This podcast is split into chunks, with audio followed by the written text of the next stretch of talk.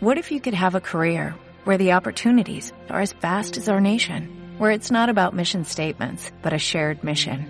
At U.S. Customs and Border Protection, we go beyond to protect more than borders, from ship to shore, air to ground, cities to local communities. CBP agents and officers are keeping people safe. Join U.S. Customs and Border Protection and go beyond for something far greater than yourself. Learn more at cbp.gov/careers.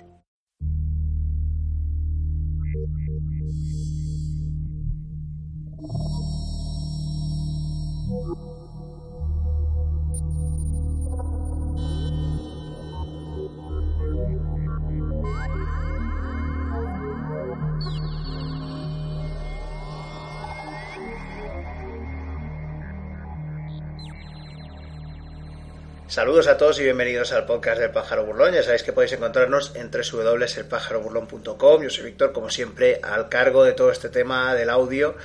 Y bueno, pues de nuevo, eh, numeración regular en este episodio. Vuelvo de nuevo pues a, tocar uno de los temas que ya es casi clásico, digamos, del podcast cuando lo he tratado yo solo o cuando lo he tratado con otras personas aquí como esto, el tema del infierno, el desarrollo, el development hell, ese limbo en el que se quedan muchísimos, eh, muchísimos proyectos cinematográficos que jamás llegan a cristalizar del todo. Y bueno, también es en parte este podcast, bueno, no en su totalidad, este podcast es un complemento, es el 50% de la entrada que hemos dedicado, que veréis en, el, en el, la página, al libro Las estrellas mi estilo de Alfred Wester de 1956, aprovechando pues que ahora Gigamesh lo reeditó el diciembre pasado. Y bueno, pues mm, deciros que también os remito primero al, al, texto que ha hecho Dani Morell, el otro autor y hombre, el hombre responsable de, de juntarnos a todos en primera instancia ya hace, ya hace unos cuantos años. Eh, concretamente diría que seis años nos juntó pues para para empezar a escribir todos eh, en el pájaro burlón, pues bueno, ya que el presidente se digna a, escribirnos un, un dossier muy interesante pues sobre, sobre esta novela, que menos pues que lo leáis primero y luego pues vengáis a este, a este podcast, porque esto está hecho pues también para complementar toda esta lectura que, que habéis hecho antes, ¿no? El comentario de texto más lectura, ¿no? Esto ya aparece la universidad, pues no. Eh, deciros que, bueno, pues que Las estrellas mi destino es un libro que ha coincidido realmente, esto está hecho en un 50% por los dos, porque ha coincidido de que hemos eh, iniciado su relectura, porque era un libro que ya habíamos leído, casi la misma semana, y estábamos los dos pues como locos eh, por el WhatsApp enviándonos mensajes, ¿te acuerdas de esto? ¿Te acuerdas de otro? Hostia, no me acordaba de esto, de cuando lo había leído y demás. Es que, claro, Las Estrellas de mi Destino es un libro de ciencia ficción, uno de los grandes, de, de los que la gente suele colocar en el top ten de, de, sus libros preferidos. Es un libro que tiene una cantidad de material entre sus páginas que, claro, es difícil no perderse, sino es difícil que eh, puedas retener toda la, la, cantidad de información que transmite pues esta, esta aventura en un espacio tan, tan pequeño, tan limitado. A unas, eh, en el caso de la edición nueva de Gigamesh son 240 páginas. Así que os podéis imaginar que, claro, aquí hay un montón de material metido para que no te acuerdes muchas veces pues de, de, lo que habías leído en su momento, de la última vez que lo habías leído, de pequeños detalles que se te, que se te habían pasado, porque es que realmente hay tantos que claro, te puedes volver loco con este, con este libro. Bueno, pues antes que nada, un pequeño resumen, si eh, os como, como ya os he dicho, que vayáis al primero al, al texto, lo leáis y veáis pues el, el feeling en general pues de, de, todo el, de todo el tema del libro. Pero con un pequeño resumen de argumento deciros pues que esto básicamente la idea de Bester una persona que ya estaba muy, digamos, estaba ya muy avezada en todos los temas de serialización y demás. Bester había escrito para los cómics de Green Lantern en los años 40, también hizo muchas cosas para, muchos guiones para seriales radiofónicos, entre ellos el del el ya sempiterno y eterno serial radiofónico de la sombra. Eh, pues serializó esto en la revista Galaxy durante los años 50 creo que fue en cuatro partes este, este libro y luego pues se reunió en un libro que inicialmente pues se llamó de dos maneras, tanto Las estrellas mi destino como Tiger, Tiger, Tigre, Tigre en varias ediciones. Creo que eran las ediciones inglesas, fue en las que se, las que se llamó así. Aunque, como digo, remito al texto para que lo... porque esto es más... Eh, pues eh, tren de pensamiento, como digo, el podcast muchas veces es eso, la documentación está ahí, pero yo la voy presentando a medida que, que me voy acordando. Eh, pues como os digo, es una gran historia mmm, con un montón de detalles. Eh, básicamente nos narra la historia de eh, Gulliver Foyle, que es un, obrero, un tío que trabaja de mecánico en una, en una nave espacial, en la Nómada, y pues eh, lleva seis meses en, el, en un armario a la, deriva, en, los, digamos en lo que es el pecio de la, de la nave, destruido, eh, porque les atacaron o no recuerda qué, es lo que pasó del todo y lleva seis meses ahí sobreviviendo con las botellas de, oxígeno como puede, hasta que pues aparece una, una nave espacial cercana, la, la Borga, y entonces él pues eh, envía todas las señales de todas las señales que puede para pues para que la Borga sepa que está ahí, que lo rescate, pero la nave pasa absolutamente de él.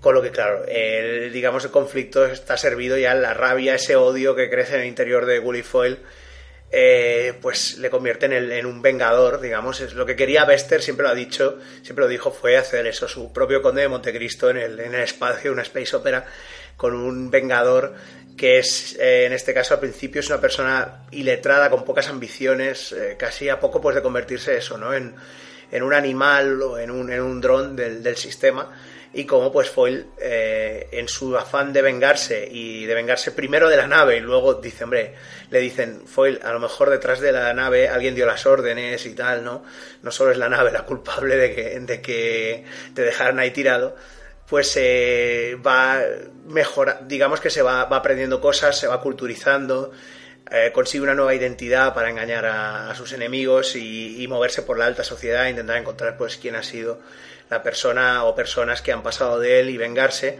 Y pues esa venganza le, le va consumiendo y le va haciendo cometer actos muy, muy poco muy poco buenos, digamos, en general, eh, Foyle está dispuesto a hacer lo que sea para vengarse. Y esa es gran parte también la, el interés que, provoca la novela, ¿no? El, encontrarnos con un personaje que es un antihéroe absoluto, que hace cosas muy reprobables y muy chungas, y, bueno, pues eh, digamos que, claro, no, no es el, héroe de la historia, ¿no? Pero tiene una, tiene una capacidad de atraerte a este personaje por su desarrollo y por su, digamos, pues su, su manera de pensar y todas las, eh, digamos, todas las cosas a las que se ve enfrentado durante su carrera de, venganza en este mundo futurista. Creo que es recordar que es el siglo XXV eh, pues eh, que claro, que te, hace el libro que sea tremendamente atractivo, aparte obviamente del ritmo, que es loquísimo, es endiablado y que nunca mira hacia atrás. Es una novela que es una constante huida hacia adelante. Es una venganza que quema todo a su paso, como Atila, luego echa sal en el suelo para que no vuelva a crecer nada. Y, que realmente pues la convierte en una de las grandes novelas de, de, ciencia ficción y yo creo una de mis novelas preferidas en general, ya no de ciencia ficción, sino en general. Eh, decir que, claro, obviamente pues tiene una, ha tenido una influencia brutal posteriormente. De hecho, cuando uno lee la novela se da cuenta de que hay un montón de cosas que posteriormente han venido apareciendo tanto en otras novelas como en otras cosas de, en otras cosas mediáticas, en series, en películas y demás.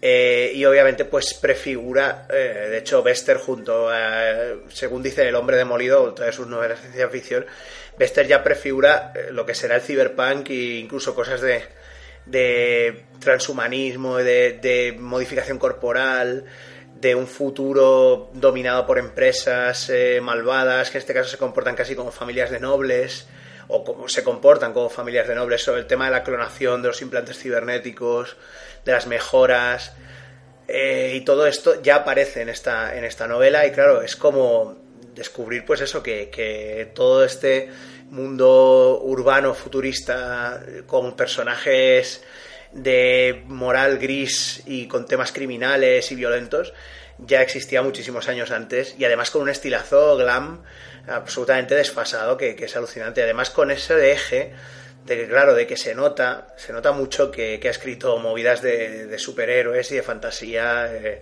Bester antes que, este libro.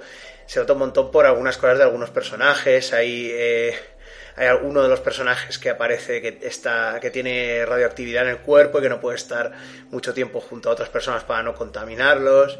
Tenemos personajes que ven por el espectro, son ciegos pero pueden ver por el espectro infrarrojo. Eh, todo el tema de los tatuajes de la cara de Foil que aparecen y desaparecen cuando, digamos, aparecen de nuevo, se los quitan, ese tatuaje que lleva en la cara que habéis visto en muchas ilustraciones de las portadas del libro que pone nómada y luego pues las marcas de tigre que como siempre no voy a hacer spoilers ni demás, sino que ya pues leos el texto y, y tampoco hemos intentado spoilearos mucho ahí, si queréis leer la novela, porque es una novela que hay que irla descubriendo. Pues como digo, todo el tema de los tatuajes de tigre que se supone que se los quitan, pero luego cuando no controla su rabia vuelven a aparecer. Todo esto es como muy de cómic, mucho. Y toda esa mm, facilidad, digamos, para comprimir un montón de temas en muy poco espacio, crear un montón de personajes secundarios que tienen tramas paralelas o que tienen, digamos, mm, no tramas paralelas, sino más bien trasfondos que dices, estos son 25 novelas más. Pues efectivamente, ¿no? Bester tenía la facilidad para crear eso, para dejar abiertos muchos frentes, que obviamente pues estamos hablando de otra época, esto no se, en otra época no se aprovechaba, digamos, es justo al revés de lo que es ahora, o sea, ahora nos vemos con una especie de obligación de, hacerlo todo trilogías y explicar el trasfondo de todo y darle detalles al trasfondo de todos los orígenes de todos los personajes, explicarlos y extender, digamos, las tramas hasta lo indecible, cuando en el caso de Bester todas esas historias, todos esos trasfondos que aparecen eh, solo son pinceladas que obviamente te dan la imagen de un mundo muchísimo mayor y que la verdad pues no hace falta que lo desarrollen más allá de lo que tú puedas elucubrar, realmente muchas veces es mejor... Eh, elucubrar y que la imaginación vaya por su lado, que no pues que te lo den todo masticadito y te expliquen todo al mínimo detalle de lo que de lo que es eh, digamos importante en ese en ese mundo futurista. Pues bueno, como decía, eh, pues nada, ya dicho esto y bueno, pues con el tema de, un poquito del resumen de, de, lo que es la novela durante esta primera parte, realmente deciros pues que bueno, que es una novela que por lo visto, bueno, según comentaba Neil Gaiman en una de las introducciones de, de las ediciones internacionales, creo que fue una de 1999, eh, comentaba que, claro, era un caso excepcional de novela que en su momento era, pues eso, se, se consiguió, digamos, consiguió poner de acuerdo a toda la gente durante todas las décadas. Eh, en los años 50, digamos, en su contemporaneidad, pues fue una novela bastante reverenciada, se le, se le dio buenas críticas. En los 60 y principios de los 70, con todo el tema de los de la ciencia ficción más lisérgica, más de, pues, o de exploración filosófica de temas y tal, eh, de la nueva ola, pues eh, también tenía ese, ese eje, ¿no? Porque claro, la, novela tiene ese tema tan extraño, tan lisérgico, tan cósmico, tanto de los poderes psíquicos y toda esa obsesión por lo que es el, el jaunteo, ¿no? El, el tema de la teletransportación eh, en base a la fuerza de voluntad y la mente, que lo puede hacer todo el mundo. Eso ya es un poquito bastante lisérgico con el tema de cómo se la sociedad se adapta a eso, ¿no? A que todo el mundo se pueda teletransportar, pero ya aparte de ahí pues encontramos secuencias eh, alucinantes con hipnosis, con drogas, con viajes cósmicos y demás, pues que claro, le dan a la novela pues ese tono tan triposo, ¿no? Y luego también pues eso, obviamente la, su influencia va más allá, ya no solo con lo que os he dicho, los 60 y los 70, sino obviamente los 80, con el cyberpunk que muchos de los autores admiten que obviamente, sobre todo Gibson, dicen que bueno, que, que Bester es eh, la la fuente de la que ellos pues eh, sacan han sacado gran parte de las de las ideas que han aplicado pues a sus a sus novelas este mundo así de un futuro multicultural que digamos que están todas las razas muy mezcladas eh, estos personajes, eso, como digo, moralmente grises, las, los, eh, digamos, los aumentos cibernéticos de los personajes, el crimen en general, ¿no?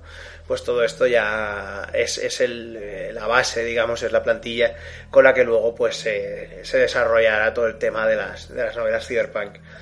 Y bueno, pues como digo, es otra de estas y es otra de estas novelas que se puede unir, las tres ministerios se puede unir dentro al saco de Neuromante el saco ese de esto no se, no se va a adaptar ni para atrás. O sea, esto no, no hay manera de que lo adapten, no se puede filmar, o ya se han sacado mucho material de esta novela para otras cosas y ya no quedaría guay una adaptación. Yo creo que es incluso más chungo de, hacer que con Neuromante, yo creo, realmente, ¿no? Y vamos a ver un poco por qué. Voy a, hablaros un poquito de todos los proyectos que ha habido relacionados con la, con la novela. Ha pasado por manos de un montón de guionistas eh, y durante mucho tiempo, pues eh, todos estos guionistas y demás, eh, ya veréis cuáles, quiénes son, pero mm, digamos que todo se puede reducir a una cosa, que realmente durante un tiempo los derechos de la novela, de las estrellas de mi destino, las tenía un misterioso personaje, una especie de millonario eh, de Hawái, un tío que vivía en Hawái, digamos así, mediana edad, finales de, los, de la cuarentena, principios de los de la cincuentón, ¿no? Y claro, pues este personaje del que por lo visto en la, en la fuente, al menos en la fuente de la que he sacado esta información, no se menciona el nombre, ya que la gente que trabajó con él por lo visto pues no quiere, no quiere hablar de, esa persona por el nombre. Pues eh, este tipo pues era el que tenía los, los derechos, claro, estas cosas ya se sabe, ¿no? ¿Dónde están los derechos de esto? ¿Dónde están los derechos del otro? A veces pasa, ¿no? Yo tenía una broma que era pues que los, los derechos de, de Rome, el caballo del espacio, pues los tenía un tío ahí en, un, en su sótano, ¿no? Y no los soltaban y el tío estaba ahí pues todo el día con el ordenador, ¿no?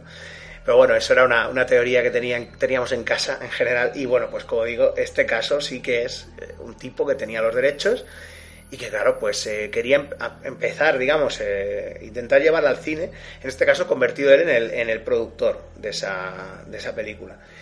De hecho, pues bueno, este, este millonario pues contactó con, pues, ¿por qué no, vamos a decir, uno de los grandes del, cine de acción, eh, al menos en, el tema departamento de guion, como es Steven E. de Souza, ya sabéis, pues que Límite 48 horas, Comando, Perseguido y otras cosas con menos éxito como Street Fighter 2, la película, pero bueno, de Souza ya sabéis que tiene credenciales suficientes como para, para sacar adelante todo esto, ¿no?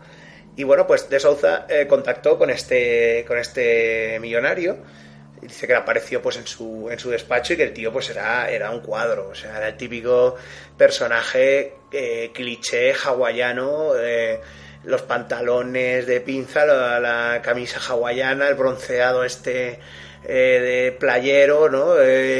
la barba así y demás, y el tío pues es un rollo, era un rollo pues eso, como una especie de millonario excéntrico que se había adaptado perfectamente pues a su vida a su vida allí o, digamos era una mezcla pues eso entre un tío con mucha pasta no y, alguien pues totalmente pues ese aspecto hawaiano no de estar de, estar al, a cinco minutos de, de, tumbarte o de echarte a bailar o de tomarte un cóctel o algo no pues este rollo.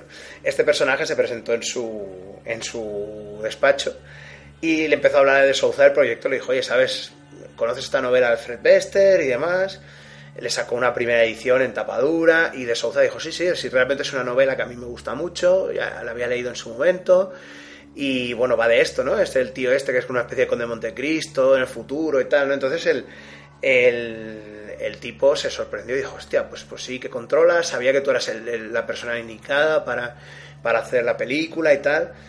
Y claro, de Souza empieza a preguntarle y le dice, bueno, eh, ¿y tú qué? Tú eres, tú eres productor y tal, ¿no? Y claro, pero con el tiempo él lo dice, sí, sí, no, ya, ya producido yo la peli, pero claro, de Souza no es tonto, eh, llama a su agente le dice, oye, mira quién es este tío, antes de que empecemos las negociaciones y tal, de dónde sale, tal, porque no me suena. Y claro, pues eh, cuando ve que no es un productor profesional, dice, bueno, pues voy a preguntarle, oye, ¿y qué, qué cómo tienes empezado, cómo tienes pensado empezar esto? Eh, ¿Quién quieres de actores principales? Tal? Y el otro, pues nada más que le soltaba vaguedades con las que, claro, de Souza pues no estaba muy, muy para allá, ¿no? Con este tema, pero dijo, bueno, vamos a ver qué pasa y a ver si esto sigue, sigue hacia adelante, ¿no? Eh, empezó a hablar con su agente a ver si podían negociar un contrato, pero antes de cualquier cosa, el millonario, pues eh, dice, no, no, pero mira, tengo un borrador de un guion, lo ha escrito un guionista que conozco en Hawái y tal, y, bueno, está bien, tal, míratelo antes del, del tema de la contratación, te lo piensas bien y tal, pero que sepas que está muy bien el guion, no sé qué, tal igual. Y claro, pues el eh, de Souza, pues empieza a mirar el guion y ve que bueno, que dice que, que aquello es un esperpento, que, que, tiene un montón de problemas de caracterización, de ritmo, de localización de personajes, cosas muy básicas, pues que no, que no, no están, digamos, pues bien desarrolladas. Y ya el tema es que ve que una de las letras de la, porque estaba escrito a máquina de escribir el guion, una de las letras de la máquina de escribir, pues eh, estaba como desplazada. No, no, dice qué letra, pero bueno, una, pongamos que a lo mejor es una D o una R y estaba desplazada mal en la máquina de escribir. Y claro, pues aquello era, era terrible, ¿no? Un montón de letras desplazadas y estaba escrito con bolígrafo encima la letra de cada una de ellas en el guion, ¿no? Dice que en ese momento se dio cuenta de que el guion obviamente no era de ningún escritor profesional hawaiano, sino que era de este señor del propio señor este que no se lo había dicho, ¿no? Bueno, pues eh, se reunieron después eh, y bueno, de Souza dice que intentó ser diplomático, que le dijo que el guion, que bueno, que sí, tenía un cierto toque profesional, pero que eh, digamos que tenía algunas cosas que se tenían que pulir, pero que bueno, que estaba bien a nivel profesional. el tipo obviamente pues parecía eso, muy, muy ansioso de reconocimiento y le dijo, ah, pues adivina que no lo ha escrito un, un guionista, sino que lo he escrito yo, ¿no? Esto pues fue para que os deis cuenta más o menos pues sobre 1988 cuando de Souza ya lo había petado absolutamente con Comando y con Perseguido Y claro, estamos hablando de que es un tío que tiene una cierta reputación en películas de acción en, en Hollywood, ¿no?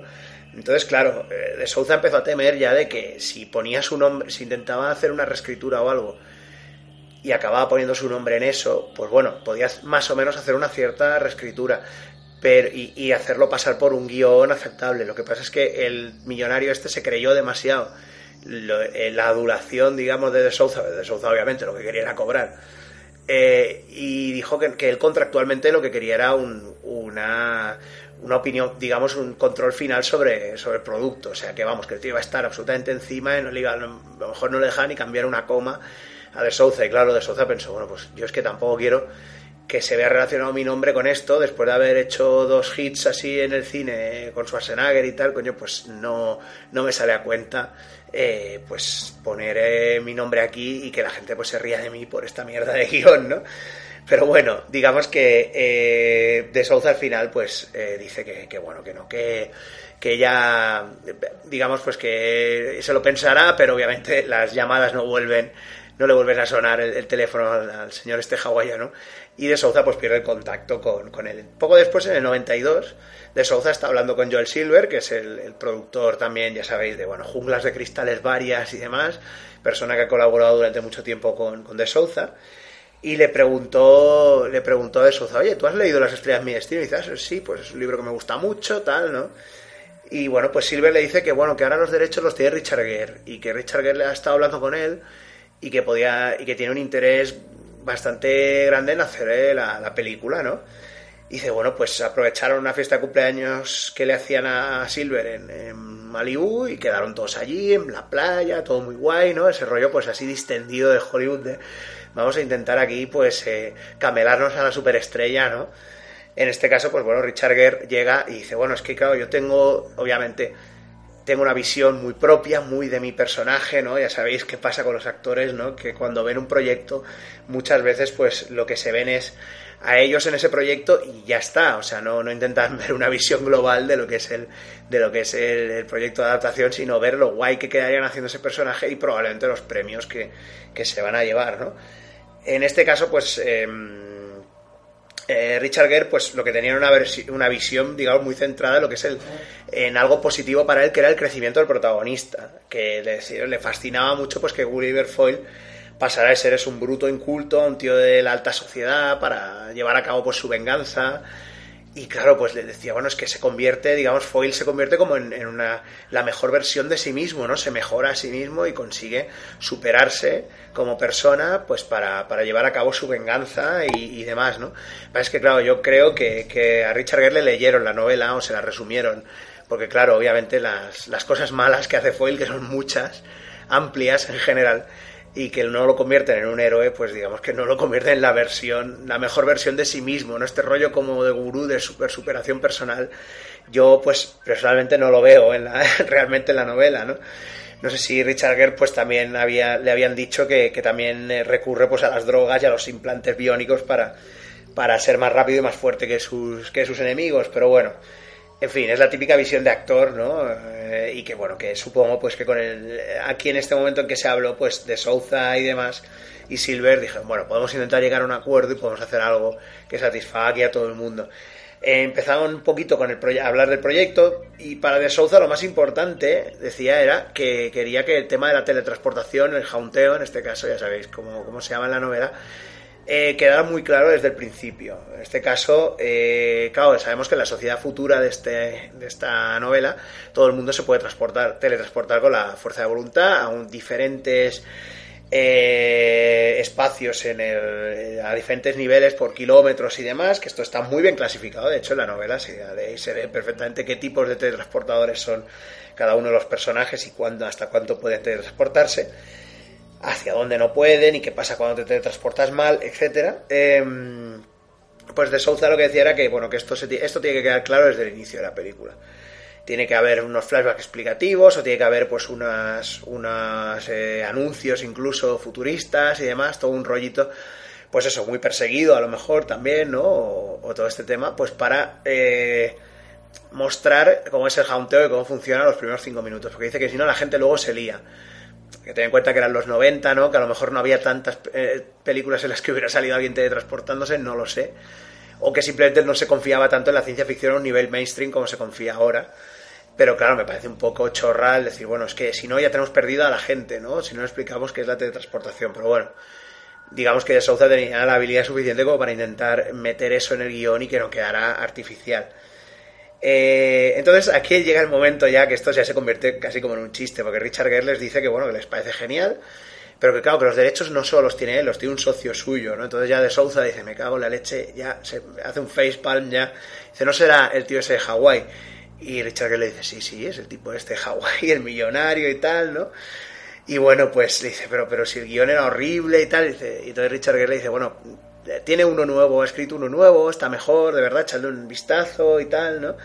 Y bueno, de Souza lo lee y ve que, bueno, que aunque ha mejorado la cosa, la cosa un poquito, eh, sigue estando muy mal. De hecho, o sea, hecho, incluso tiene un problema muy gordo el guion, que es que el, el, millonario este insiste que tiene que meter una especie de gurú mentor en la historia, que ejerce como de DJ de radio y que tiene que estar explicando constantemente cosas. Si van a Marte, te dicen, vaya con Marte, pues Marte pasó esto y no sé qué, o el jaunteo se utiliza así porque no sé cuántos. Y es como una presencia en la radio, como una especie de gurú del, del jaunteo y del.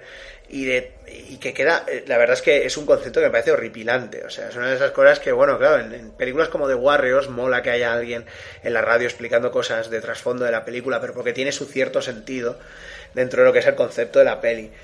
Es que, claro, imaginaros una película de ciencia ficción en la que hay alguien constantemente explicándoos eh, qué son las cosas, ¿no? O sea, es parece como un videojuego, ¿no? Casi, o sea, un tío ahí diciendo, fun fact, ¿no? Esto pasa porque no sé qué, o esto pasa porque no sé cuánto, es como un tutorial casi, ¿no?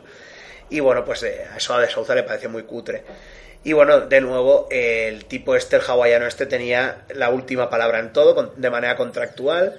Y bueno, de Souza le dijo a Joel Silver, dice, esto va a ser imposible montar este proyecto, porque además, claro, Richard Gere era amigo de este tío y insistía en llevárselo a todos los sitios. Y claro, pues entonces no. Warner Bros., que se interesó en el proyecto, pues eh, quería pues asegurarse de manera legal que el tipo este no pudiera estar constantemente metiendo las narices en el, proyecto. Pero al final, pues no, no lo consiguió. Entonces eh, Warner al final desistió del proyecto y, por lo visto un tiempo después este señor, este millonario se muere y, y de Souza dice que no sabe ni lo que pasa con los derechos ni nada. Entonces, eh, ¿qué pasa? Que los derechos, por algún tipo de salto mortal o por algún tipo de movida de que el tío los perdiera antes de morir o lo que fuera, recaen en, el productor alemán Bernd Eichinger, que es el, responsable de la historia interminable, ya sabéis, fue el fundador de la productora Neue Constantin. Y bueno, pues Eichinger al menos es más, es un poquito más lógico con los derechos de las estrellas mi destino y piensa, bueno, si este libro, tal y como es, eh, lo queremos filmar, nos vamos a tener que gastar un, buen dinero, realmente. O sea, hay que gastarse un buen dinero, hay que hacer aquí unas ilustraciones, un diseño de producción interesante, buscar gente de efectos especiales buenos. Bueno, Hinger al menos ya sabéis que si está detrás de este interminable, al menos un poquito de ojo los efectos especiales iba, iba a poner. Entonces, aquí entra en juego Neil Adams, eh, ilustrador, dibujante de, de, Batman durante los 70. Y bueno, pues se contrata a Neil Adams para que haga trabajos conceptuales sobre, el que, sobre la película. Y diseños de diseños de pues ya sabes de el, el concept art en general pues diseños de ciudades de naves de tecnología. Y bueno aquí también eh, tocaron un punto importante porque Adams era muy muy fan de, de las estrellas mi destino que es una cosa que se comienza a ver no ese rollo como gente que está metida en el tema de la fantasía y la ciencia ficción como que le sacas este tema y hostia sí sí qué pedazo de novela no y tal y entonces ya se flipan no pues con Neil también pasó. Y bueno, pues eh, empezó a hacer bastantes diseños pues, sobre, sobre el tema. Lo que pasa es que él mismo se dio cuenta de que, de que, claro, la novela es muy episódica, obviamente es una cosa que eh, salió serializada y aunque luego se adaptó en un libro, pues tiene ese rollo muy episódico. De Foyle está aquí, hace esto, Foyle se va a este lado, hace lo otro, pasa X tiempo y Foyle ha hecho esto, esto, esto y lo otro, que le va muy bien realmente a la novela, pero claro, luego deja ahí algunas lagunas que a lo mejor pasarlas a a tema cinematográfico pues es más complicado. Y entonces pues Neil Adams eh, llega con el trabajo ya hecho, la productora llega con, el, con todos sus diseños de concept art y aparte empieza a hacer sugerencias argumentales pues sobre cómo hilarlo un poquito mejor. Y, entonces, guionistas y demás están de acuerdo con él. Y de hecho, pues se le paga, aparte de por el arte que hace, se le paga pues ser story consultant, sea, estar ahí eh, pues ayudando pues a todos estos temas narrativos y demás. Y bueno, pues eh, de hecho Adams dice que creó uno, bueno, decía que había creado unos diseños para el Manhattan del futuro como muy espectaculares, todo eh, como pasarelas y demás, eh, alzándose por muchos y muchos metros por encima de la Catedral de San Patricio, que es la que también aparece en el, en el libro. Y ese Manhattan construido hacia arriba, muy a lo metrópolis, con carreteras, con puentes y demás. Una especie de edificios casi arácnidos, como con unas. con un montón de, como digo, eso, de pasarelas, de elevadores, de de todo el tema este de cables, ¿no? de, vehículos por cable. Y también pues había creado él eh, un tema de los... había ideado, digamos, un tema de como una especie de cápsulas de gravedad en lo que eran las carreteras. Entonces teníamos una, en las propias carreteras los coches podían ir por encima y por debajo de la carretera al mismo tiempo, o sea, con lo que teníamos un tráfico de dos sentidos, eh, porque los, digamos que los coches están creados con unos adaptadores gravitacionales que pueden eh, cambiar la, la, orientación de la gravedad para mantenerte, pues aunque estés cabeza abajo, puedas ir perfectamente por esa, por esa carretera, con lo que duplicas el, eh, digamos, pues el espacio que se puede utilizar para el tema de la, de la conducción y demás, ¿no? Decir que, bueno, pues eh, todo este trabajo maravilloso. No llegó absolutamente a nada, como suele pasar en estas cosas. Neil Adams cobró mucho dinero, eso también lo dice, que, que, bueno, que decía que eso, que había cobrado bastante dinero y que bueno, se quedó contento con eso porque fue un trabajo que le pagaron, pero lamentaba pues no haber podido llegar a visualizar esto en una película, aunque siempre dijo eh, que cuando luego vio el quinto elemento se dio cuenta de que había muchas cosas que, que habían salido, sobre todo de la, todas las escenas obviamente de la, de la ciudad, eh, al principio con Corben y tal, pues eh, habían salido bastante de sus de sus diseños, lo más, más probablemente. Pero que bueno, que no, no le importaba, que no, esa es la naturaleza en general del desarrollo, ¿no? De las películas, que son cosas que se crean y que luego, pues a lo mejor las reutilizan de nuevo, ¿no? Bueno, y ahora ya, este es el proyecto de 1996. Poco después, en 1996, tenemos el proyecto más cercano a, la consecución de, de, crearse una película de las estrellas mi destino, que fue cuando entra nuestro querido querido por unos, no querido por tantos otros, 50-50. Eh, Paul W.S. Anderson, ya sabéis, responsable de películas como Mortal Kombat, eh, como aquella de los mosqueteros con, con, barcos que vuelan, que nunca recuerdo el nombre, a lo mejor eran los tres mosqueteros y ya está. Eh, y bueno, películas también, pues eso, como Horizonte Final, Resident Evil y un montón de películas más, con música electrónica machacona y efectos digitales. Eh, y bueno, pues que ya sabéis que se le puede amar, se le puede odiar, incluso las dos cosas a la vez, yo creo. Y bueno, pues después de Mortal Kombat eh, está on fire, ¿vale? Está más on fire que, Scorpion. Y entonces, pues él y su coproductor, Jeremy Bolt, pues em, tenían por ahí rondando un guion eh, escrito por William Wisher, que es el responsable del guion de Terminator 2, poca broma, y con David Giller, que es uno de los, productores de desarrollo de, toda la franquicia de Alien. Y este guion, pues eh, lo, consiguieron Anderson y, y, Bolt. Y bueno, Anderson siempre decía que esto lo veía, pues, la estrella de estilo lo veía casi como una épica shakespeariana en el espacio. Que, luego, que a medida que iba pensando en desarrollar la película, no quería que, aunque quería que había, hubiera muchos efectos especiales, eh, estos no predominaban por encima de lo que era el desarrollo del personaje cosa que le honra si es verdad, pero bueno, ya sabemos que muchas películas de, nuestro amigo Anderson, pues esto, venga, venga, venga, CGI ahí a lo loco. Y, bueno, pues su idea principal era desarrollar más tanto a Foyle como al personaje de James McQueen, esta, esta ladrona que se encuentra Foyle en su, en su estancia en la cárcel y que bueno, pues luego se convierte en una compañera de correrías y de cama en general, ¿no? Y que bueno, pues acaba un poco la cosa un poco mal, ¿no? Entonces, pues Anderson al final, durante todo este desarrollo, eh, no se sabe cómo, pero acaba la cosa haciendo pinball y acaba por alguna cosa o por otra, opta finalmente por hacer otro proyecto llamado Horizonte Final, del que todos sabemos el resultado. A mí me gusta Horizonte Final, dentro de, los de algunos problemas gordos que tiene, pero me sigue gustando. Em, pero bueno, Bolt sigue convencido en que, en que se puede hacer las estrellas en mi estilo, se puede hacer una peli viable en un futuro y se piensa como película posterior a, Horizonte Final. El problema es que, claro, pues ya sabemos, los desarrollos van por un lado, por otro. De hecho, eh, durante ese tiempo están trabajando en el, guion de Wizard y, Giller.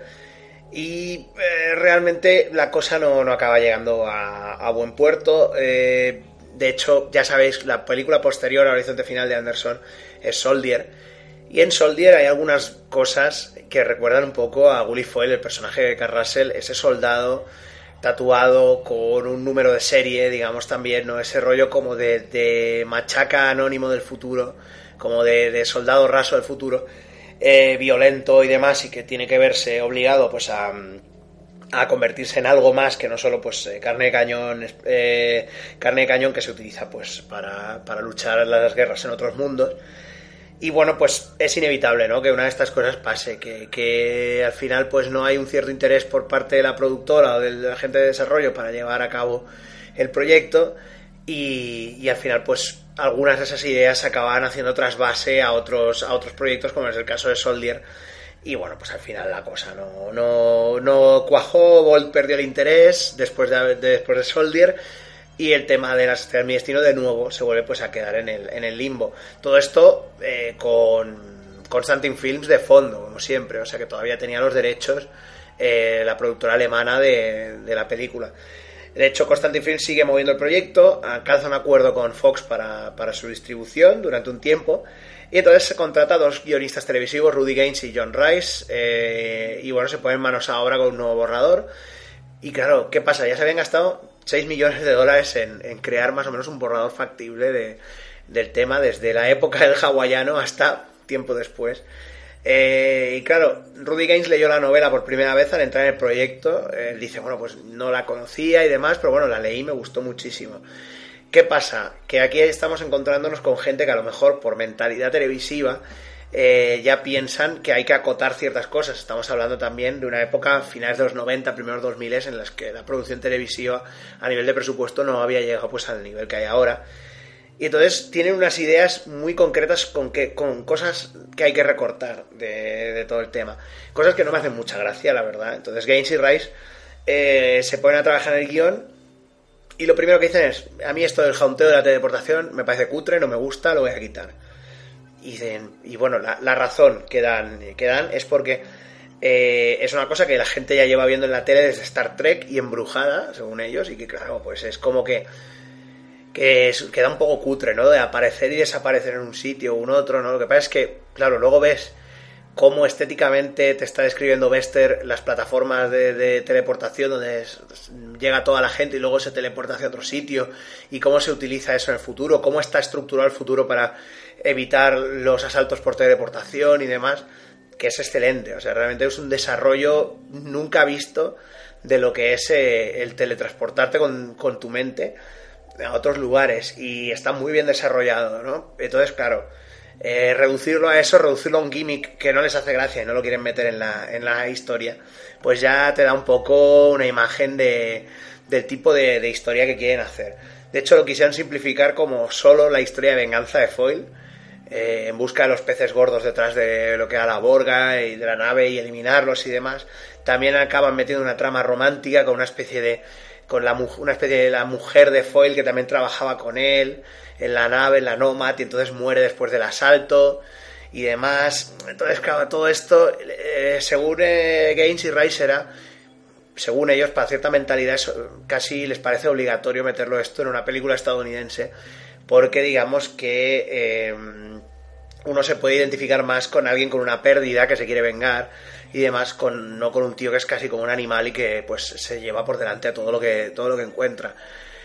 Por un lado puedo entenderlos, pero por otro lado, claro, lo único que están haciendo también es sacrificar eh, cierto, lo que están haciendo es sacrificar pues ciertos desarrollos mm, de personaje y filosofía en general que hay detrás de la novela y que claro, pues que a lo mejor eh, simplificarlo de esa manera, hacerlo una venganza clásica, yo creo pues que no le da, le da muy poca, le da muy poca entidad a la cosa y demuestra pues que no creían mucho en el, en el proyecto, la verdad.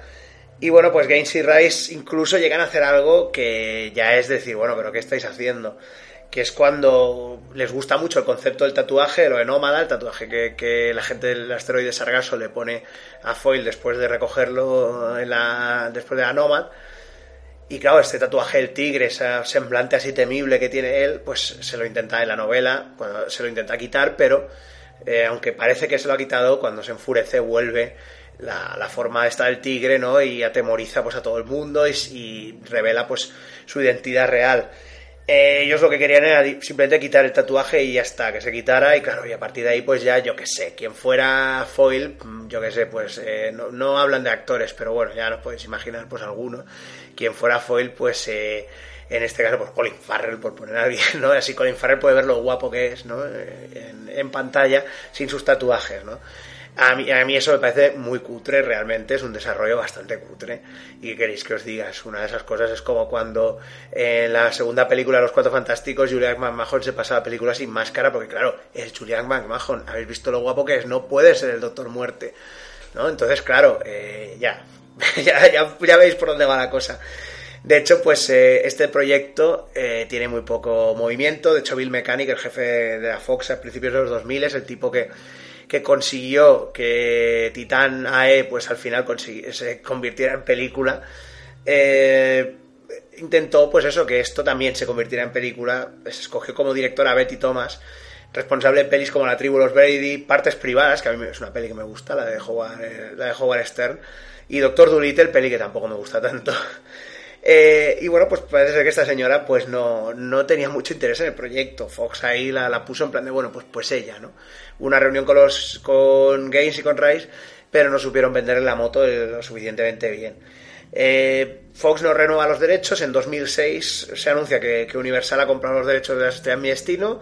Los responsables, ojo, en este caso son Lorenzo y Buenaventura, que es el tío que le dio lo que hay a Matrix, o sea, con lo que ya, ya de por sí es una garantía de que puedes, de que la cosa puede tirar hacia adelante, y Raymond Wagner, de, responsable de socios y sabuesos, productor responsable de socios y sabuesos, que bueno, perros, ¿no? En fin, pues eh, ¿qué pasa? Que al final, pues Di Buenaventura se forra, le sale el dinero por las orejas después de, de, esta, de estar detrás de Transformers en 2007 y yo creo, y aquí también de la fuente de la que lo he sacado, y realmente eh, yo también concuerdo con esa fuente, la aparición de una película en 2008 como fue Jumper, esa película con Hayden Christensen teletransportándose, adaptada a una novela también, eh, y que es un rollo más juvenil, ¿no? De chavalillos que se teletransportan, de una sociedad secreta de teletransportadores y demás. Pues bueno, la verdad es que es una película que es, es una lástima, bastante fallida porque una cosa que mola tanto como la teletransportación, pues eh, hacerla aburrida, eh, pues manda cojones, ¿no? Eh, entonces, pues esta película, digamos, pues a lo mejor hace que ya mucha gente en Hollywood empiece a decir, no, no, teletransportación no, no vamos a meter teletransportación en una peli, porque ya ves lo que ha pasado con Jumper. Podía ser esa, esa cosa, podía ser que no, que simplemente pues hubiera gente que siguiera leyendo el libro y dijera, esto no puede ser, es infilmable de momento o hay ciertas cosas que no se pueden poner en pantalla, etcétera, etcétera. Y bueno, pues nos vamos hasta el día de hoy. Eh, Paramount compra los derechos de la Sociedad de en 2015 y tenemos pues a Jordan Bock Roberts, el responsable con School Island, eh, pues ahí, en el, proyecto. Hay una entrevista con él eh, que considera, bueno, sale él hablando, que dice que le parece un reto, que es una de esas películas que la gente dice esto es infilmable y tal, y que bueno, pues que a lo mejor él cree que podría llegar a desarrollar y convertirla en, algo, en algo molón. ¿Qué pasa? Que obviamente pues él ve las cosas como alguien de nuestra época y claro, ve que esa película tiene tanto material que a lo mejor hasta se podría hacer en más de una película, con lo que ya nos estamos encontrando con ese síndrome a lo Peter Jackson de vamos a hacer tres películas de algo que a lo mejor no necesita que se hagan tres películas.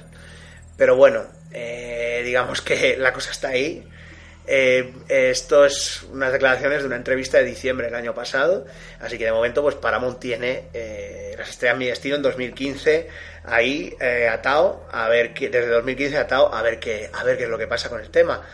Decir que bueno que yo mi opinión personal es eso que, que eh, Bester pasarlo a lo al mundo moderno a Bester digamos es un poco contradictorio a lo que vivimos ahora. Ahora que vivimos en el mundo de los tebeos de Brian Michael Bendis, con el de Compressive Storytelling este que te puede durar tranquilamente 6, 8 meses explicándote una movida que a lo mejor en dos ya te la habrían explicado los Vengadores en los 80. pues claro, es un poco antitético, ¿no? Nos encontramos con algo que tiene una, una densidad de material brutal eh, y muy rápido y explicado con muchas pinceladas en una época en la que nos gusta, nos gusta hacer películas de origen, nos gusta matar a Abin Sur o matar al tío Ben cada dos por tres y hacer un remake sobre eso. Y he visto ya mil veces morir a Abin Sur, ¿no? Y, al, tío Ben también, y a los padres de, y a los padres de Bruce Wayne también han muerto mil veces, ¿no?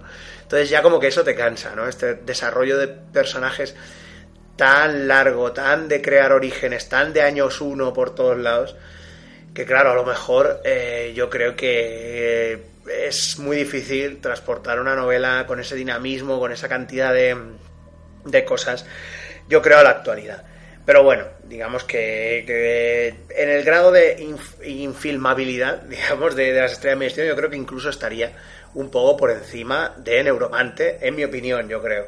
Pero bueno, esto el tiempo lo dirá. Quizá a lo mejor el año que viene pues tenemos esa película y me calla en la puta boca, que la verdad pues estaría, estaría bien.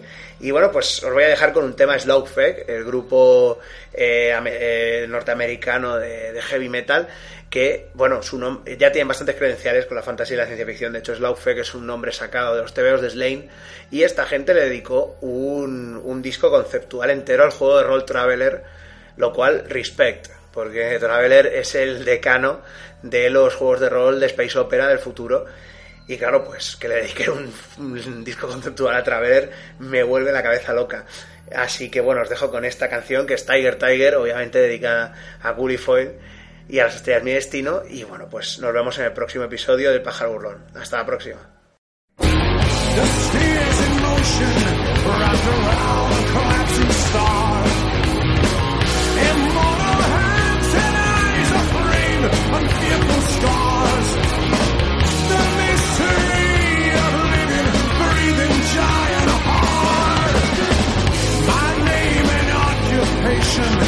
Tattooed on my face.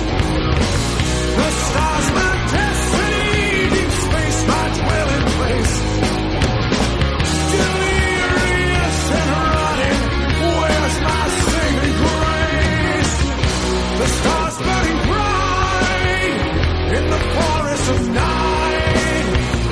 But what mortal hands and eyes will I see there? I'm trapped behind bars on the gateway to Mars. But when all the stars expire, will I still be